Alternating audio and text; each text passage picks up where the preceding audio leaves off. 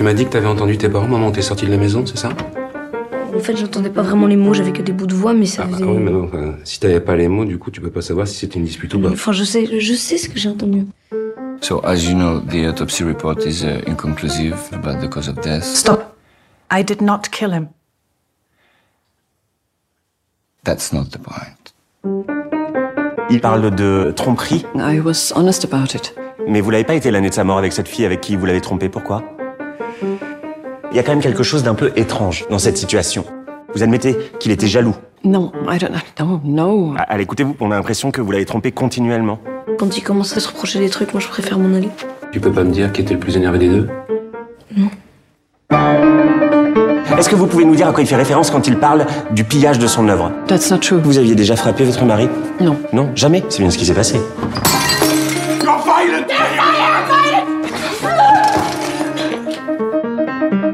T'as pas pu les entendre s'ils parlaient calmement.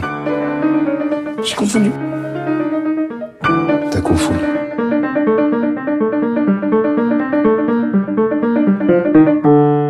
I'm innocent, you know that, right? Bienvenue dans notre émission RFL Ciné sur RFL 101. Eh bien, je suis bien contente de vous retrouver parce que là, il y a eu un petit temps euh, de, de flottement et euh, on est content parce qu'on est euh, en direct live de- des jardins, des cinémas studios qu'on aime bien. La petite cafette est fermée en ce moment, mais il y a le beau jardin qui est là et on peut, il y a un petit endroit où on peut se prendre des crêpes, des boissons. Donc on se retrouve directement ici et tout fraîchement à la sortie du film que me languissait depuis le début de l'été de voir. On est le jour J de la sortie du film qui a eu la Palme d'Or en mai dernier à Cannes, Anatomie d'une chute de Justine Trier, réalisatrice française, d'un film incroyable qui est un drame psychologique psychanalytique même je dirais, et policier juridique. Euh, c'est son quatrième long métrage, Justine euh, Trier. Elle avait euh, précédemment euh, beaucoup eu de succès avec Sibylle et encore plus avec celui d'avant qui était Victoria, avec Virginie Efira. Et son tout premier film, La bataille de Solferino, c'est ça. Il y avait eu un court métrage avant. Donc c'est important de parler de Justine Trier parce que c'est la troisième femme dans l'histoire du Festival de Cannes, le plus grand fes- festival international. C'est la troisième fois qu'une femme est primée. C'est la deuxième fois que c'est une Française. En fait, deux ans plus tôt, il y a eu Julia Ducournau pour Titane. Et puis euh, en 1993, c'était euh, la leçon de piano de Jane Campion, une néo-zélandaise. Les femmes me sont en train un petit peu, enfin, d'obtenir euh, des, des récompenses. Oui, mais au président du jury ou les présidents du jury, il y a des femmes aussi qui sont succédées, donc c'est sur la qualité. C'est sur la qualité et puis la, la particularité de Justine Trier, c'est quand même, on le voit déjà avec ses trois longs métrages précédents, c'est d'avoir toujours euh, mis en avant euh, un portrait de femme et une femme combative euh, et aussi un univers qui va toujours laisser euh, des paramètres complexes, ambigus, avec des faux semblants, des vérités, des choses cachées. Ça se retrouve souvent dans ces films. D'habitude, ce sont des films beaucoup plus légers, des, des films depuis Sibylle, ça commence à être une teneur plus, oui, analytique. Et là, le film, rien que le titre, Anatomie d'une chute, c'est déjà révélateur en fait d'une sorte de dissection d'un couple. Plus que réel- réellement un procès d'une femme, on est en train de nous montrer pendant 2h30, mais sans temps mort, une profonde dissection d'une intimité conjugale qui paraît beaucoup plus peut-être ambiguë, peut-être même malsaine qu'on pourrait le croire. Ça, c'est la première chose que je voulais dire. Le scénario a été coécrit avec son compagnon à la ville, Arthur Harari, qui est un ex- extraordinaire scé- scén- scénariste aussi et réalisateur, à qui on doit Diamant Noir et Onoda, 10 000 nuits dans la jungle. Il avait eu le César d'ailleurs pour ce scénario. Euh, donc ce couple est en train de nous parler d'un procès autour d'une intimité de couple. Alors pourquoi une intimité de couple? Je vais vous dire parce que la réalité c'est que donc j'ai parlé d'une d'une dissection chirurgicale autour d'une relation de couple, mais c'est via le récit donc d'un procès d'une écrivaine jouée par une, une actrice allemande extra qui s'appelle Sandra Hüller. Donc ce récit d'un procès de femme accusée d'avoir tué son mari, tombée de la fenêtre, du grenier d'un chalet dans un village en Savoie, où le couple s'était retiré depuis un bon moment déjà pour être écrivain, pour vaquer à leurs occupations et s'occuper de leur fils de 11 ans, Daniel. La particularité autre de ce film que je trouve génial, c'est que le Daniel, le garçon en question, alors un jeune garçon qui a un nom assez long, Milo Machado Grané. Ce garçon, dans le film, est malvoyant. Il est malvoyant et la particularité du procès, c'est d'être dans des différents positionnements de points de vue, de choses que justement on essaie de comprendre alors qu'on ne les a pas vues, ni même entendues. Déjà nous parce qu'on est spectateurs. Dans l'histoire même, le juré, ils n'ont rien vu, rien entendu. Ils sont là, ils doivent composer avec les données. Tout ça, c'est très délicat. Ça fait partie de la réalité euh, noire de la vie, qui est complexe. Il faut juger une femme euh, en fonction de ce qu'on sait ou pas. Et en l'occurrence, dans le film, on sait peu de choses. Donc c'est assez complexe. Euh, voilà, Sandra Huller, moi, c'est une femme que j'aime beaucoup. Elle a joué dans Tony Erdmann. Elle est accompagnée de Swan Arlo, qui joue son super grand ami avocat, qui est un mec incroyable qui a joué dans Petit Paysan et Grâce à Dieu notamment. Il y a Antoine Reynards qui fait un autre avocat de, de l'autre bord, euh, que vous avez sûrement vu dans 120 battements par minute ou dans Roubaix une lumière, acteur incroyable vraiment. Et Samuel Théis aussi. Voilà pour les rôles principaux. Euh, je trouve que voilà, c'est intéressant. Ça tourne beaucoup en tout cas autour du doute entre est-ce que c'est un suicide ou est-ce que c'est un homicide? On est sur un, terrain en permanence de, difficultés à comprendre ce qui se passe et on sent que tout le monde a des difficultés à comprendre ce qui se passe. Je dirais un, dernier truc, après je reviendrai sur des petites choses peut-être d'ordre de technique dans le film qui m'importent. Justine Trier, ses propres mots, elle a dit euh, en amont sur le tournage de son film qu'elle était incollable sur le juge des libertés grâce à un ami qu'elle a, qui est avocat et cinéphile, qui lui a permis de tourner ce film de manière, d'une manière aussi précise et de manière vraiment analytique complète. Si vous aimez les films, euh, ça regroupe plein de critères parce que finalement, elle, Justine Trier, elle, euh, comment dirais-je, elle déjoue presque tous les codes de, tous les genres. Il y a un peu de thriller, il y a un peu, il y a du drame, bien sûr, il y il y a le polar, il y a le film de procès, il y a le drame intime. Et son film a beau avoir une une teneur, euh, pas seulement parce qu'elle se passe en Savoie, mais une teneur glaciale, euh, euh, c'est quand même, c'est très personnel. Elle a fait quelque chose de très personnel et à mon sens, sa palme, elle l'a mérité amplement, vraiment. Et je, donc je recommande très fortement d'aller voir ce, ce merveilleux film. Anatomie d'une chute. Avant de revenir sur des petites choses plus techniques, on va écouter un morceau qui a été composé par Benoît Daniel que j'avais interviewé à l'écrit il y a deux mois. Il a créé une très belle impro du, prélude de Chopin. Et à la place, je me suis dit, bah, rendons un petit hommage en même temps à la fameuse Jane Birkin qui est partie euh, aussi il y a peu de temps, euh, puisqu'elle a chanté sur un prélude de Chopin et euh, avec les mots de Serge. On peut écouter ça, même si ça n'a rien à voir avec le film. Hein. ça part Chopin, ça n'a rien à voir avec le film. Écoutons.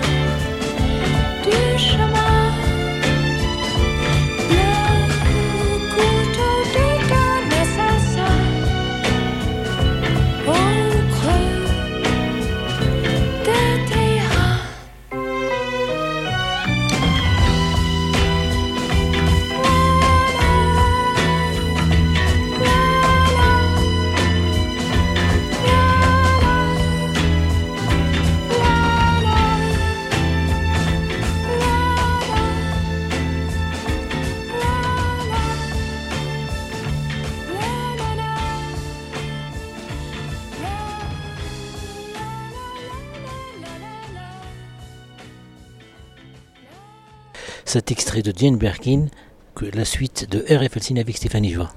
Oui, donc ben, je disais que dans, une, dans un second temps, je partirais un petit peu plus sur la technique du film, c'est-à-dire que je reviendrai sur des choses peut-être d'ordre de montage, de mise en scène, de photographie, de son.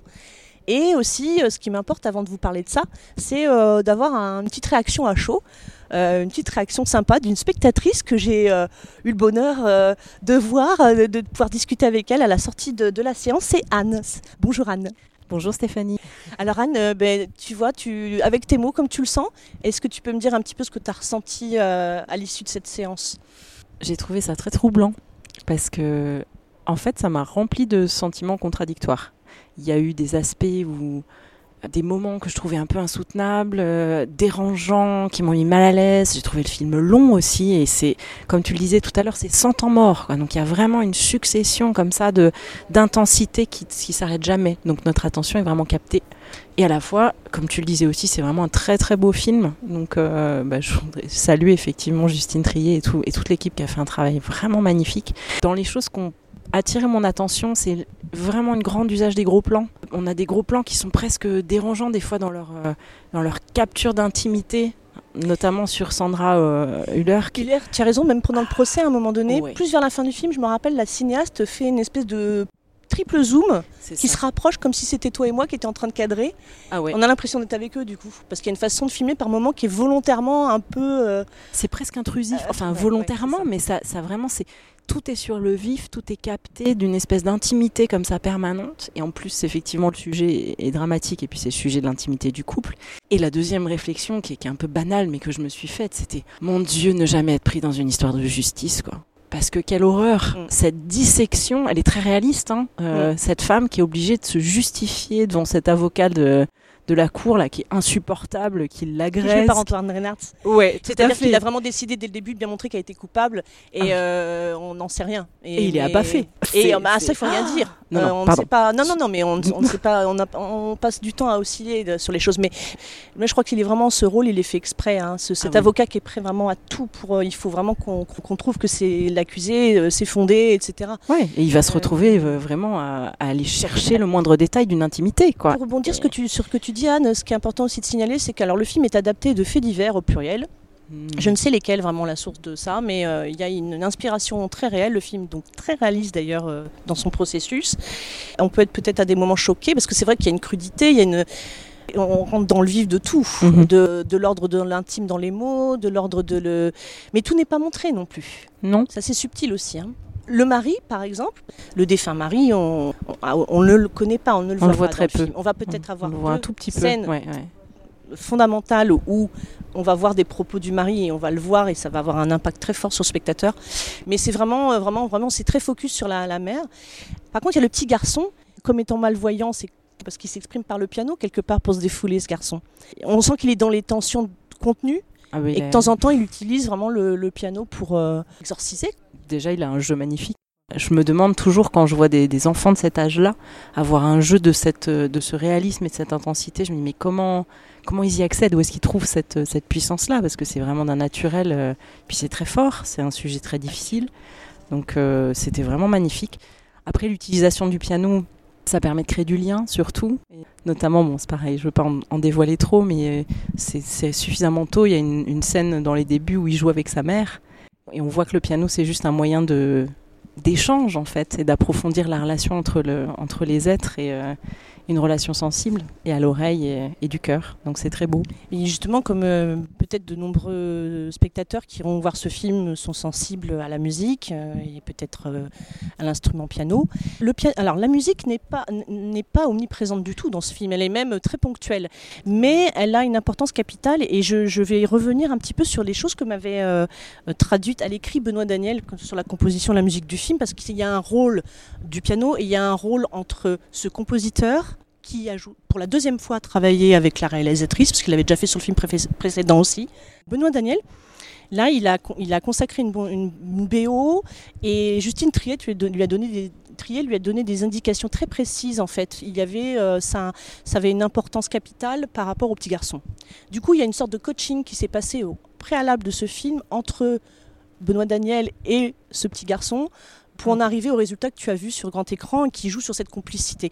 En fait, euh, il avait précisé, Benoît, que la musique euh, du film n'était pas illustrative, mais très intimement liée à l'histoire et à celle de Daniel, en fait. Ce garçon qui est témoin clé, mais qui ne sait rien, qui ne voit rien, enfin très peu, qui va avoir la lourde tâche de se poser des questions sur est-ce que ma mère potentiellement serait coupable. Et dans le générique terrible. de début, c'est très étonnant. L'utilisation d'Isaac Albéniz juste au début euh, par intermittence. Déjà, le générique de début, c'est très vrai. inhabituel. Ça nous prend euh, jamais vu très très vie. fort. Le générique de début, tu vois Ouais, euh, les noms des comédiens et tu vois quasiment que des photos de Sandra Hüller à différents âges. Et en fait, tu- les noms concordent pas avec les plans euh, photos, portraits qui sont présentés. C'est complètement fou. Elle utilise pas mal le côté un peu euh, ambiance polaroid, des vieux clichés un peu ratés dans le film d'ailleurs. Comme s'il y avait des instants de vie, mais qui sont peut-être pas si précieux, peut-être ratés, on sait pas trop. Donc ce jeune garçon, en tout cas, hein, qui, est, Milo Machado euh, Gra- Granet, et qui va assister au procès de sa, mère un an après le début de l'histoire. Donc il, a créé un lien avec, euh, avec Benoît Daniel, parce que Justine avait fait le choix de placer le piano au cœur de l'histoire.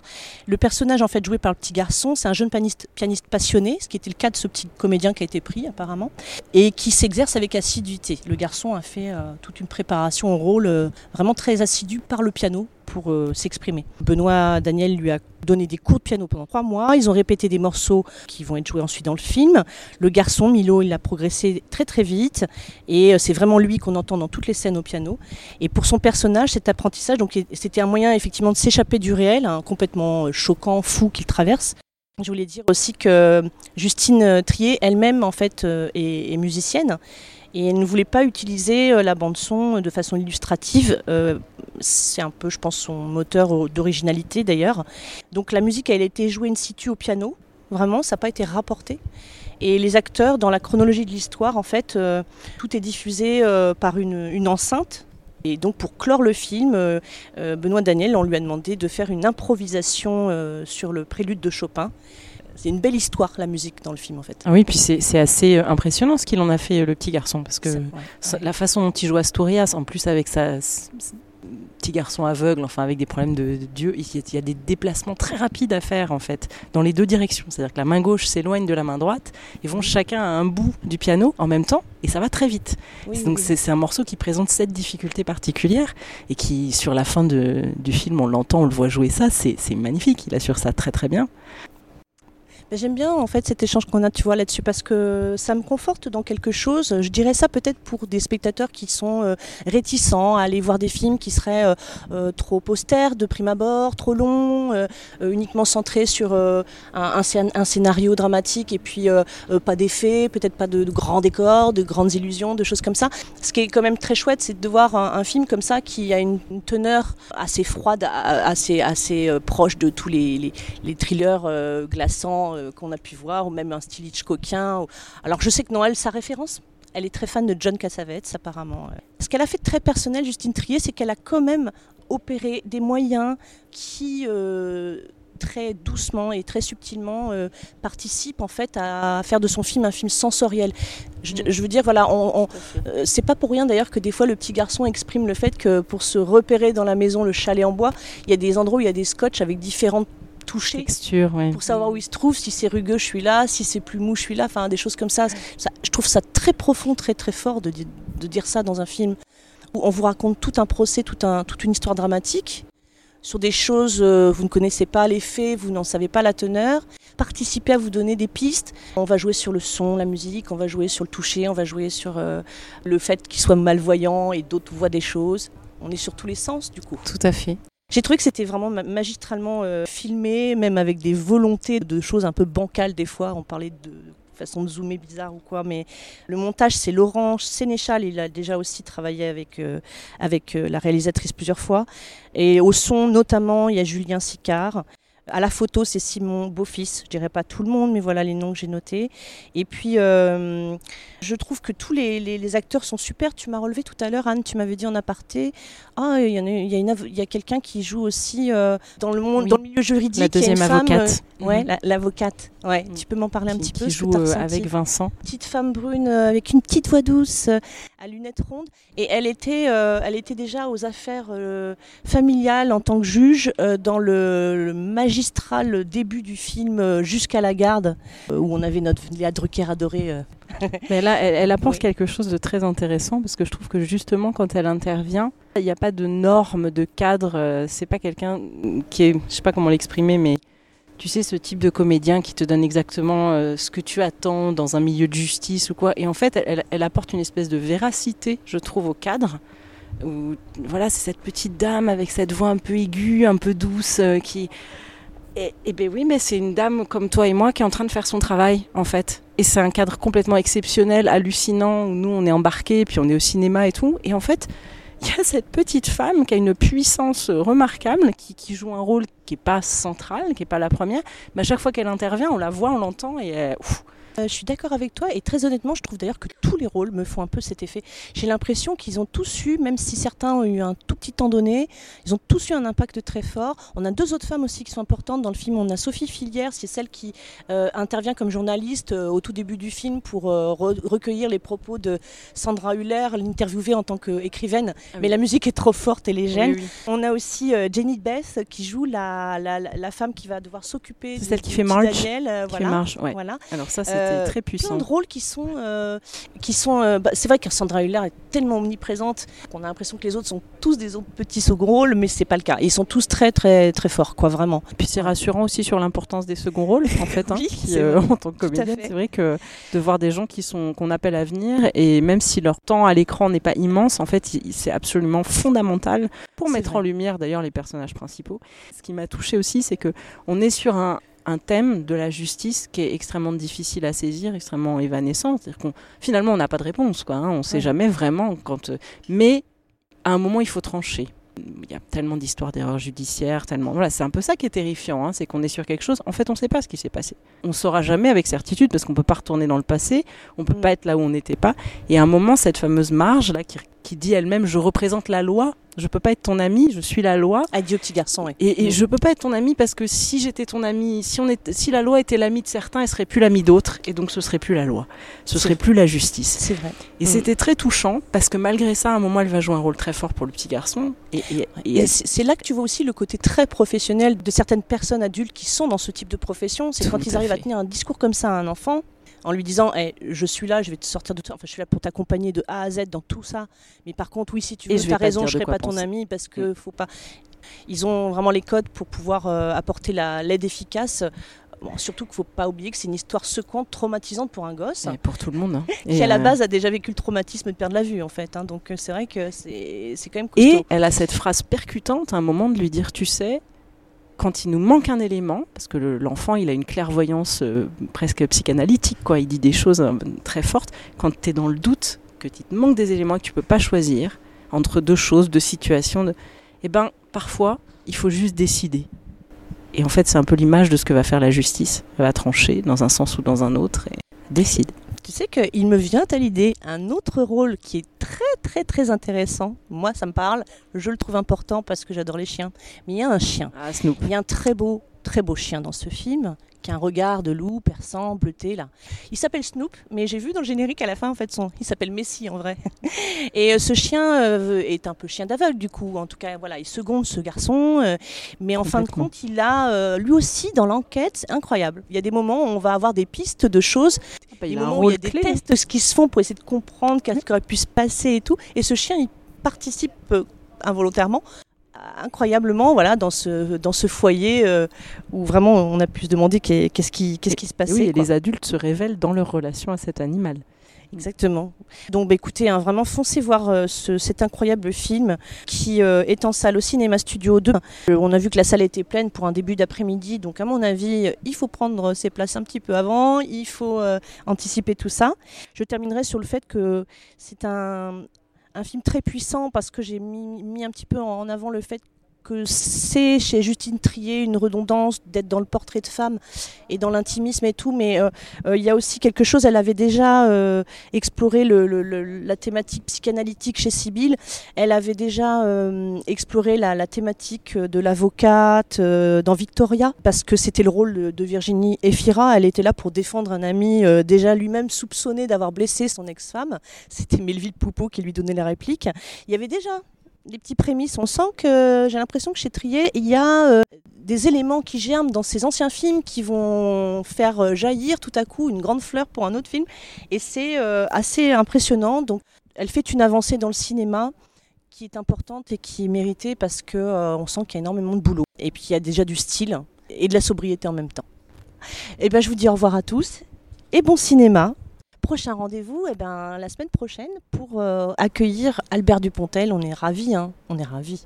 À bientôt pour donc Albert Dupontel sortira en octobre prochain son film Second Tour, son huitième film je crois, et donc euh, il vient le présenter en avant-première. Eh bien bonne fin de journée à tous. Au revoir.